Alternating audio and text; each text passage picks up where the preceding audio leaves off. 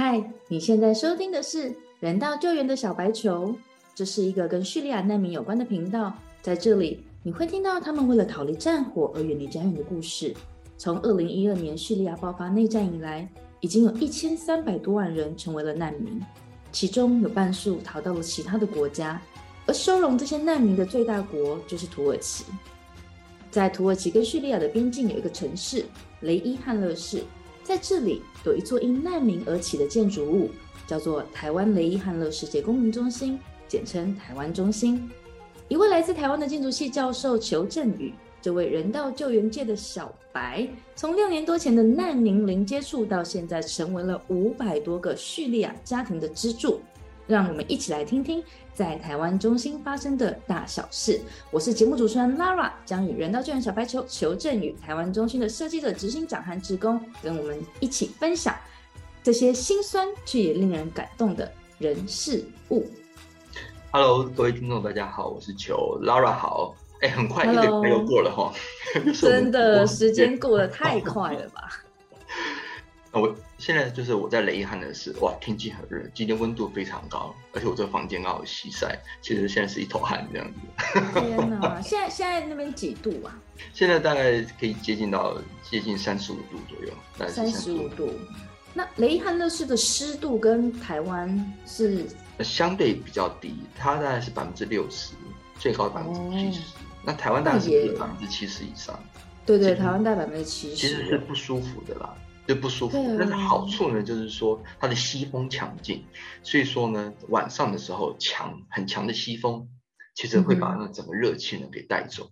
所以这边的公寓呢，都是希望能够朝西，潮汐不是都有西晒嘛？可是这边潮汐是最值钱的，因为你窗户一打开，然后西风晚上的时候一吹来，就像是免费的冷气。而且是非常强烈的西风，住家一定要选择朝西的，要朝西，而且阳台一定要朝西，就是说朝西的空间呢都是非常好的空的。原来如此，我现在享受我最后两周这种欧洲式的夏天，就是只要没有太阳的地方就可以很凉爽。对，再过两周我就要到四十四十五度的地方。对对，那那个那个就是一定要在冷气房里面，而且还有阴影的地方，那才凉快这样。对啊，那算真的是算了，我们先想今天的事就好了。对，就是我们今天呢是要谈，就是我们一个台湾非常重要、非常好的朋友，就是中央社、中央通讯社、台湾中央通讯社的驻土耳其的特派员何鸿儒何大哥。那嗯，我想各位大家都知道，这何大哥哈，在。去年的时候得到了所谓的就是卓越新闻奖的最佳国际报道奖，是是。然后这是他在土耳其四年来哈努力的成果。那我要必须诚实的讲，如果不是中央社决定恢复在土耳其的驻点，因为中央社在二十多年前曾经有长期的派特别的特派员驻土耳其。然后一直等到就是最近，他们新的社长张瑞昌社长，好是非常值得尊敬的长辈，他决定重开土耳其的驻点，因为土耳其这几年其实在所谓的地方政治、地方经济，哈，其实扮演非常重要的角色，在整个亚西这个地方，区域区域的影响力其实越来越大，非常大，而且当然土耳其有很多新闻啊。无论是好或是坏的，其实都是 非非常具娱乐性的新闻哈，非常具娱乐性。所以他们决定恢复驻点呢。那何鸿儒大哥当时的状况，听说是找不到人，哦，找人，没有人对，就是说，就是说我我是听当时何大哥讲的，何大哥讲是是什么状况？因为何大哥是说，现在的台湾的年轻人哦，要去英国，要去美国，要去日本。马来西亚啊、印度啊、土耳其啊，大家都没什么兴趣。然后他就说，当时啊，其实何大哥在住土耳其之前呢，你知道他住哪里？住印度。他在住印度住了非常多年，而他在住印度的时候呢，好像我记得没错啊，待了五年。他就因为报道一些特殊的事件，其实就是那个女性主义巴士巴士集体性侵案。对，然后他也因为那一次的新闻，整个 package，所以他得到了卓越新闻奖的最佳国际报道。所以说，去年他得到卓越新闻新闻奖的最佳国际报道是他人生第二次，整个中央社呢就五次，嗯哼，他一个人就拿了两次。所所以说后来张瑞昌找不到人，张社长找不到人的时候，他就问说：“哎呀，那怎么办？请何鸿儒大哥愿不愿意来到土耳其？”那何何大哥说：“等我来到土耳其的时候，我觉得土耳其是天堂。”因为之前之前在印度，之前在印度，他说印印度很大，他说开车都是要开十几个小时才能到下一个点，然后呢，空气污染也好，或者是交通的路况跟交通的塞车程度，他说那是你无法想象的。他说等我来到土耳其，我觉得这是个天堂，太适合人类居住的地方。所以真的 幸福是比较出来的。所以他就说，他无法理解为什么年轻人不愿意出来走、出来看，而一味的向往在欧洲、在美国、在日本，哈、需要有这样子的一个所谓的更优渥的生活，而不是趁着年轻的时候呢，能够好好的看一下这外面的世界。好啦，我要帮年轻人说一句话啦。我相信呢，有一些年轻人，有很多的年轻人其实可能是愿意，但是他们的家长、长辈们可能会不愿意。诶，有这样子的 case 哦。有可能 对对对，这样子有没有帮我们的年轻听众说到话呢？每次年轻人都被 都被黑这样。对，这这也是了，就是说家长哈都是都爱小朋友，怕小朋友哈，但是儿孙自有儿孙福。是没错，儿孙自有儿孙福，其实让小朋友，也许小朋友有一天会回家，也许有一天小朋友不会回家。那小朋友的人生，因为他觉得冒险，所以他会变得更完满。所以说，嗯何大哥哈、也是他做了记者之后呢，他都一直在外派的状况之下就外派。嗯哼，所以说，他四年多前来到雷汉的时，或者来到土耳其的时候呢，我记得他离开中央社的时候，张瑞昌张社长就是何大哥转述，他是说，你到了土耳其之后，你要去找一个人，那个人叫邱正宇，嗯哼，张社长千叮咛万交代，你要去找邱正宇。然后你知道他当时来的时候，其实是非常局促好、的来，你知道为什么吗？就是因为本来按定的行程，好嗯，，好机票来，然后你要签证什么？可是等到中共的外交部知道我们要派特派员的时候呢，第一时间干预，啊，第一时间干预。记者跟他们什么关制系啊？就是土耳其的外交部说，你怎么可以接受台湾政府派官方的特派员？所以说，他当时的记者签证以及记者证可能就会有问题。所以说，临时第一时间说，我们提早让何鸿儒大哥马上来，就在土耳其政府还没有做正式的举动的时候呢，就把人先送到。哇塞，原来有这我的意思是一段插说曲，，哦，那记者的前线真的也就是战争的前线啊，在某种程度上。后来等到何大哥来了以后呢，那我们就聊天吃饭这样子。那当时也是郑大使在的时候，所以郑大使他也跟我们讲说，我们跟裘教授，因为郑大使他很客气，每次就是裘老师、裘教授、裘老师、裘教授。嗯我说跟人家讲，你就叫我裘就好了。我们在跟裘老师合作，在台湾呢的雷汉的世界公民中心呢，在雷汉是在在筹划中。那这过去这四年多，等到就是何大哥他回到台湾，他我们自己也在算，他来雷汉嗯哼的是超过五十次。哇，他是住呃伊斯坦堡还是安卡拉？哦，住安卡拉。就说嗯他自己坐飞机，或是跟我一起坐飞机，或是我们一起开车这样子来雷伊汉的是五十次。我我这个不是说要讲中央社的坏话，中央社的规矩是说，如果你作为一个记者，你在特定的地方去做所谓的新闻报道，影音新闻，不是文字跟照片的新闻哦，是影音新闻，我们中央社就会给你做外出的补贴旅嗯费。是，何大哥，你看你今天上中央社，或是你去 Google 搜寻，它有几篇影音报道，其实没有很多篇影音，很多时候尤其是文字跟照片而已。嗯因为影音报道你要一定特定的量，内容，你才能做真正影音报道。对，所以说这五十几次，大概有超过四十次呢，是何大哥自费拿自己的钱，然后呢，一跟着我，然后去从安卡拉到雷伊汉的事，甚至于很多时候是，他有时候是做图片新闻跟文字新闻，可是有时候是不是做新闻？那你说他那那他不是做新闻，那雷伊汉是干嘛？度假是不是？我我 想，但是连水都没有，你不要想度假这件事情。去找杨妹妹摸一摸杨妹妹 度假。他，你知道他来，你知道他是跟我说什么吗？他说：“求有一天呐，他们盖完了，你要把这些事情呢，那很多人知道，尤其是年轻的下一代知道，你需要有人帮你去做记录的动作。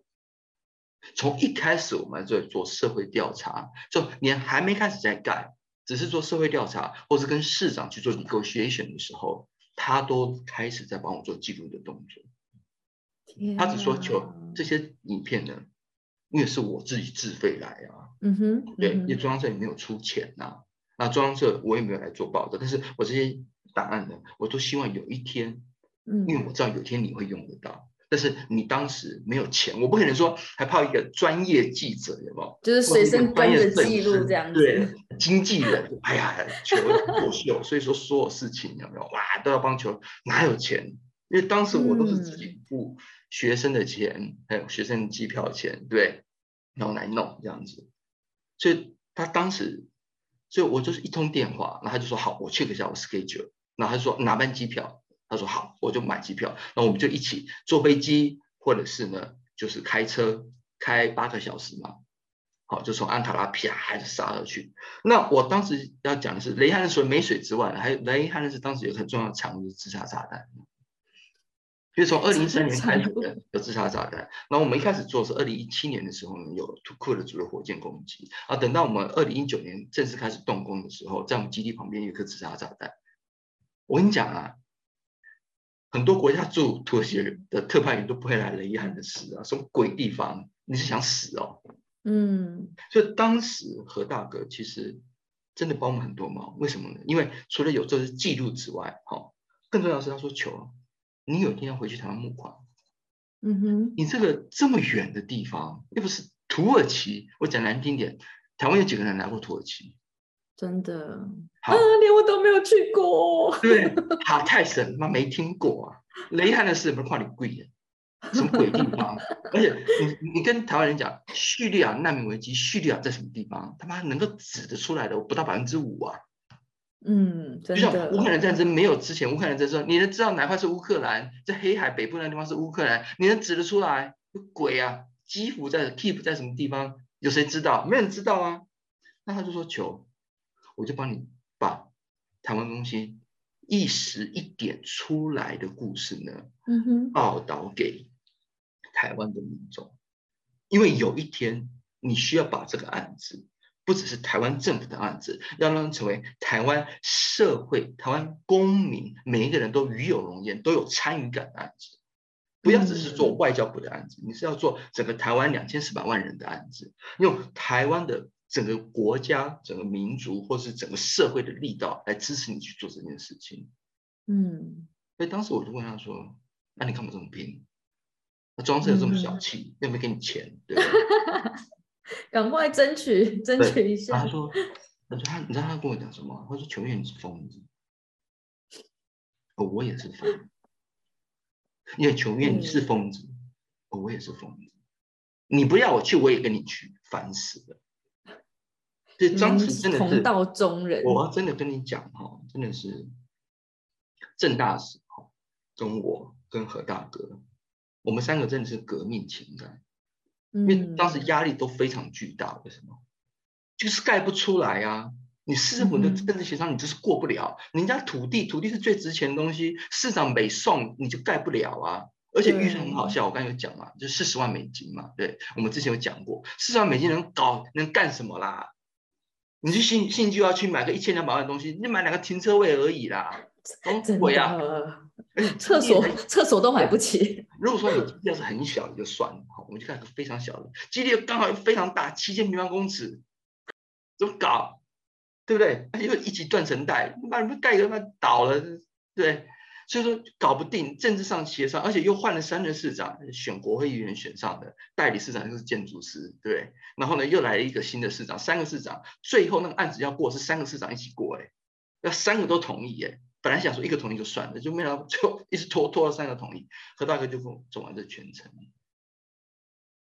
我我说真的是没有这三个人，我们一起啊，台湾政治不行。我我讲个最实在的例子。我们前年不是贝壳放大集资吗？是的，吴念真导演啊，帮我们代言。嗯哼，代言的时候是林正盛导演拍吴念真。嗯哼，哇，吴林正盛他是柏林影展银熊奖，那就是最佳导演，去拍吴念真一个下午。你知道，如果说今天是一个商业广告，那个下午你要多少钱？哇，大概一一两千万要嘛，对不对？嗯，因为他们都是台湾中心的职工，就求我们帮你拍，只要舞蹈说好，舞蹈说怎么拍我们就怎么拍，这样子。嗯哼，在舞蹈的办公室，舞蹈他就说，求你的新闻我都看了，你的新闻我都看了。何大哥在一开始的时候都帮我想到了，有一天你要把你的故事传给台湾的每一个人。因为所有的中央社的新闻从土耳其传回来台湾之后，会瞬间的扩散到所有的网络媒体。是，因为台所有台湾的网络新闻都跟中央社有做订阅的动作，有付中央社钱，然后他们就可以转发中央社的新闻。就说一个中央社的新闻回来，全台湾都可以看得到。而舞蹈当时因为他肺炎，在病床上的时候，他说：“求你的新闻我都看过了。”以前有一句话哦，拉然说，拉然说，说以前有一句话叫做“为善不欲人知”，可是我觉得放在今天其实很不适用的，并不是说我们今天做了什么事情哦，非得要人家跟我们这边好棒棒，不是的，而是我们就是有必要有义务把世界上发生的事情让大家都知道，那关心的人或者对这样子的议题有兴趣的人。他就有一个机会能够知道事实。True，True。所以，其实当时他帮我想到的。然后这件事情呢，后来你知道舞蹈为什么会帮我们拍电影吗？舞蹈说：“哎，求我帮你代言。”你知道什么吗？是因为台湾云门舞集的创办人林怀民，他是我的导师，也认识他二十多年这样子。嗯哼。他打电话给给舞蹈这样子。舞社就叫舞社这样。那舞蹈第一次跟我见面，他说：“求你是谁啊？林他们这辈子没打电话给我过呢。”说说他打电话给我，那 第一次问了你哎。对，他说他没有打电话，这辈子没打电话给我过。你是谁啊？但是我后来这样子看一看，哦，我知道是什么意思了，我懂，我一定帮你。嗯，所以今天真的是没有何大哥。好，对，我们都说记者是无冕王嘛，对不对？就没有皇冠的王。他今天讲出去的，因为何大哥他也是非常具有政治洁癖的人。他说：“求我只报道事实，而我今天每一件事情我看到都是事实，你不是骗子。”嗯，你知道他，我你知道何大哥有多辛苦？因为何大哥也不会阿拉伯语啊，嗯也不会土耳其语啊。你要去做土耳其的新闻呢，而且很多时候有访谈呢。嗯哼，哎，我这个我要再讲中央社，没有翻译费，没有翻译费，翻译没有经费，没有翻译费，翻译费都是何大哥自己的薪水。等一下，中央社，拜托，今天这一集我们一定要没有没有翻没有翻译费，没有翻译费，没有翻译费，为什么没有翻译费？那是怎样？你还得去阿拉伯语哦，一个语言有七年可能 mastermind 这个这个语言呐，所以说就变成是何大哥还要请人。帮他做翻译的动作，然后或者是我们台湾中心的职工，之前就是瓦力，然后这样帮他做翻译的动作，阿拉伯语、土耳其一条条几秒钟、几秒钟帮他上那个字幕，你懂是吗？然后这些原始档案才能够回传到中央社，变成影音新闻或是一般新闻。嗯，你知道何大哥他可以怎么做？你知道吗？他可以说：“哎呀，反正我是外派嘛，有加急嘛，对不对？”很简单呐，我就是安卡拉住个很好的公寓，我就翻译安卡拉已经报道过的新闻，做翻译的动作，然后我就传给台湾就可以了吗？跑什么新闻？新闻不用跑啊，就翻译就可以了。我跟你讲，很多中央社驻外的记者，听说听说 听说都在做翻译的动作，因为那是最方便的事情。嗯，何大哥为什么会得昨夜新闻奖的最佳国际？昨夜新闻奖最佳国际新闻？国际新闻奖，嗯哼，进叙利亚进了两次。哎，进叙利亚是要戴钢盔戴那个的哎。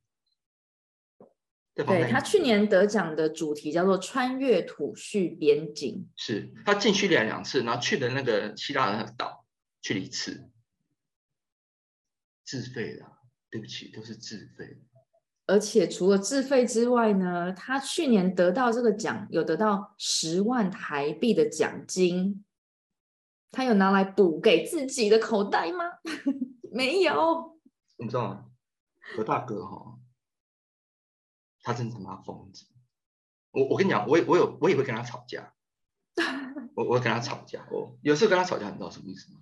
就是，哎，记不记得？台湾中心第一期工程结束的时候，我们在十月九号还是十月十一号的时候，三年两两年多前，哦，就是办了一个开幕第一期工程结束的有一个开幕式。的 concert，就是 night concert，就是晚间的聚会，然后然后然后大嫂都到这样子。当天下午，哈泰省爆发森林大火，哦，真的我哦听说死很多人哦，因为那一年夏天特别热，今年就特别冷嘛，哈，因为气候变迁的嗯，是。大火。你知道烧到连雷汉的时候，天都是灰的，Oh my god，都是都是红的，因为那个烟这样上来，然后夕阳的时候都是红的，所以说呢，市长赶回来叫我说马上来省长办公室报道，嗯哼，就看嘛看办公室，就就 district governor 的办公室，我说七点不是要开幕吗？他说求我们想跟你讨论取消，取消开幕，我说怎样？他说因为今天有大火。不适合做任何的节庆的节目。我说大使已经在路上了，资源已经在路上，因为我们还要做一些发放的动作。你说临时最后一刻取消，我们可以不要唱太快乐的歌，而且我们也可以在活动里面做默哀或者怎么样。是是。但是这样子的一个 celebration 其实是需要的，嗯哼，而且这都是你讲好的事情。做稀里哗啦、稀里哗啦协商结果继续办，可是要从七点呢往前挪，挪到六点。你知道我当时所有事情先提早一个小时，我要联络所有人、所有记者，对不对？好，我忘记联络何大哥，说等到何大哥六点半到的时候呢，台湾中心那块红布呢，啪已经拿下来了。天哪，等一下，这个我一定要。你怎么可以忘记何大哥？那当时的执行长有多狼狈，你知道吗？工程景观工程都还没做完，白天还在指挥挖土机。你这个横土块，你赶快放好不好？不要再拖了。然后呢，稀里哗啦工地清理啊。那一天我跟瓦力真的是忙到真的是跟狗一样，就忘记。就何大哥他六点半到的时候，他说开幕了。求我在那边跟你等了四天，我等那几秒钟，你他妈结果没想到，同步下来的时候我没给你拍到，当场破口大骂。隔天呢，本来隔天本来想说哈，还要再去访问另外一个妇女 NGO，他气死了，隔天开车当场杀回安卡拉，头也不回就杀回去。而且我等了你四天，你居然没让我拍到开幕。可是当时我也没跟他好好跟他讲。啊，过了一个月之后，我们在安卡拉见面，我跟他讲，我那一天差一点呢。连晚会都不用办了，柯大哥真的不好意思，真的不好意思，因为那就是我的政治压力，我已经到临界点了。作为一个 host，然后各方人员都会来，然后最后市长给我一个回马枪，说我们要取消。而我在他办公室花了四十五分钟的时间，convince 市长跟 district government 说不要取消。呃等我出的时候呢，他又跟我讲说，等我下楼梯的时候呢。市长说往前，我根本没有应变时间。当时我只有半个小时，我根本没有应变的时间。这就是我做这个执行长每天要嗯哼去磨练的地方。所以说何大哥呢，他就很生气，你们让我拍到，当然他还是拍了啦，好也做了很好的新闻。你知道记者跟摄影师等的就是那个 moment，moment 哎，那根本就是命哎，moment 啊，这是 moment。然后呢？几个月后，他得了，就是所谓的卓越新闻奖的最佳新闻嘛，对，国际新闻。你知道，他入围五个嘛，对不对？因为国际新闻奖就是五个国际新闻嘛，五个记者嘛，对不对？后来我看了一下，不对啊，这是国际新闻啊，五个新闻对不对？只有一个是国际新闻，四个都是反送中，四个都是反送中。我想说，反送中不是国际新闻啊，那个就是海峡另外一边嘛，对不对？后来我就跟国际国际国际新闻啊啊，好的好好国际新闻，但是但是那个太近了，你懂意思吗？那个太近了，不够远的国际新闻，不是不就是那个我们每天都接收到很多讯息，而新闻很大的事情就是我要跟你讲你听过你没听过的故事，我要跟你讲你无法想象的事情，对不对？好，那时候我就跟何大哥讲，哎，你一定拿到这国际新闻，我就跟他讲，我会鼓励他，你一定会拿到，你一定会拿到这样子。后来呢，还真的拿到了，还真的拿到了。但但是他拿到之前呢，他中央社就要求他，你要先写你的演讲稿，嗯哼，颁奖的时候你要致辞。如果你真拿到了，因为他是现场公布嘛，对对，那那他会说，哦，谁拿到？那你再拿到，你就要去致辞。可是当时何大哥在土耳其，对他人不在台湾，也是他要先准备一个稿子。然后请他的同事呢，好，如果说真不幸或有幸拿到了，那他同事就帮他念。然后他就觉得说，因为他一定会谈到台湾中心嘛，是。然后他就他来雷遗憾的是，又又帮我做另外一则新闻的时候，晚上我们两个人就在我们住的这个客厅跟瓦力，然后何大哥就把他手机拿给我，就他手机拿给我，他说：“求，这是我要准备致辞的东西，你看一下，看能不能。”因为因为他都是希望能够过目，也不要讲错，好，不要讲错，而且帮忙 double check 一下，double check 这样。我想说，好，帮你 check 啊，没什么。后来我看完之后，我看了之后，看了，哭的稀里哗啦的。那瓦力，瓦力看着我，因为我们讲中文嘛。那瓦力看着我跟何大哥，那是怎样？死人了是不是？是有人死了是不是？还是怎么样？然后大哥最后一段，他就说：“我今天抛砖引玉，把我的奖金十万捐给台湾中心，希望有更多的人能够帮助，能够帮助，就帮助。”哎呦，我都要哭了。你知道，他拿十万不是可以捐十万，你懂意思吗？他拿十万，他缴税，他缴百分之二十的税，嗯，就说他还贴了。他要凑足那十万，所以他捐给协会的时候，他还自己拿他的薪水把它补成十万，然后捐给台湾中心。他是疯子！天哪！是这样子。嗯，我们台湾中心一步步走出来的，真的是事在人为耶。就是说，这个十万块钱，或者说这一件事情。对某一些在某一些位置，或者说某一些有一些权势哦，可能他的身份呐，嗯，是比较有权势的，或者说他今天的身家呢是比较有钱的人，十万块钱对他们来说，或者一件事情、一句话、一通电话，嗯，我相信对某一些人来说，可能不会是一个很大的事情哈，不会很难。可是要跟不要做跟不做，其实就是就就这么简单呢。哎，五十趟来了遗憾的事。我不要说成本就好了，那花多少天？那是几百天的事，那是几百天、上千个小时的时间呢。说求我帮你做记录，因为有一天这些画面都你都需要，因为我们只能盖房子盖一次，台湾东西只会被建立一次嘛。是啊，那一次的是非常重要。我我知道何大哥的故事哦，非常多，所以拉到我们讨论是下一次下一集。好啊。何大哥更多的故事，我们来爆他的料，这样对吗？爆他的料，给他爆。反正人已经回台湾了嘛，对不对？天高皇帝 绝对爆，对不对？绝对爆何大哥的料。太好了，因为我觉得就是无论是摄影师或是记者，像这样子的身份，他们常常都是在荧幕的另外一边，那他们是没有被看到的。但是如果没有他们，所有的人跟事更不会被看到，而且记者，尤其是何大哥，他说：“求你不要跟我，不要跟别人讲，我这是我一个记者本身的的本分。可是今天是因为你是台湾中最好的朋友。嗯哼，那我也相信我们之间的情谊跟你所做的事，他会鼓励下一代的台湾人能够变成更是真的真的。所以说，我们一定要听他的故事。然后也希望我们下一周，我们继续把何大哥的故事谈完。好啊，我们下个礼拜二的台湾的时间晚上的五点，我们都会在粉砖台湾汉乐世界公民中心的粉砖呢，我们会有这样子的直播。那 podcast 的部分就会在每周五的早上。都会上架，所以呢，也欢迎各位听众呢继续的 follow 我们哦。感谢大家，嗯，谢谢大家。那我们就下个礼拜二继续来听一听何鸿儒大哥的故事。谢谢 Laura，谢谢各位。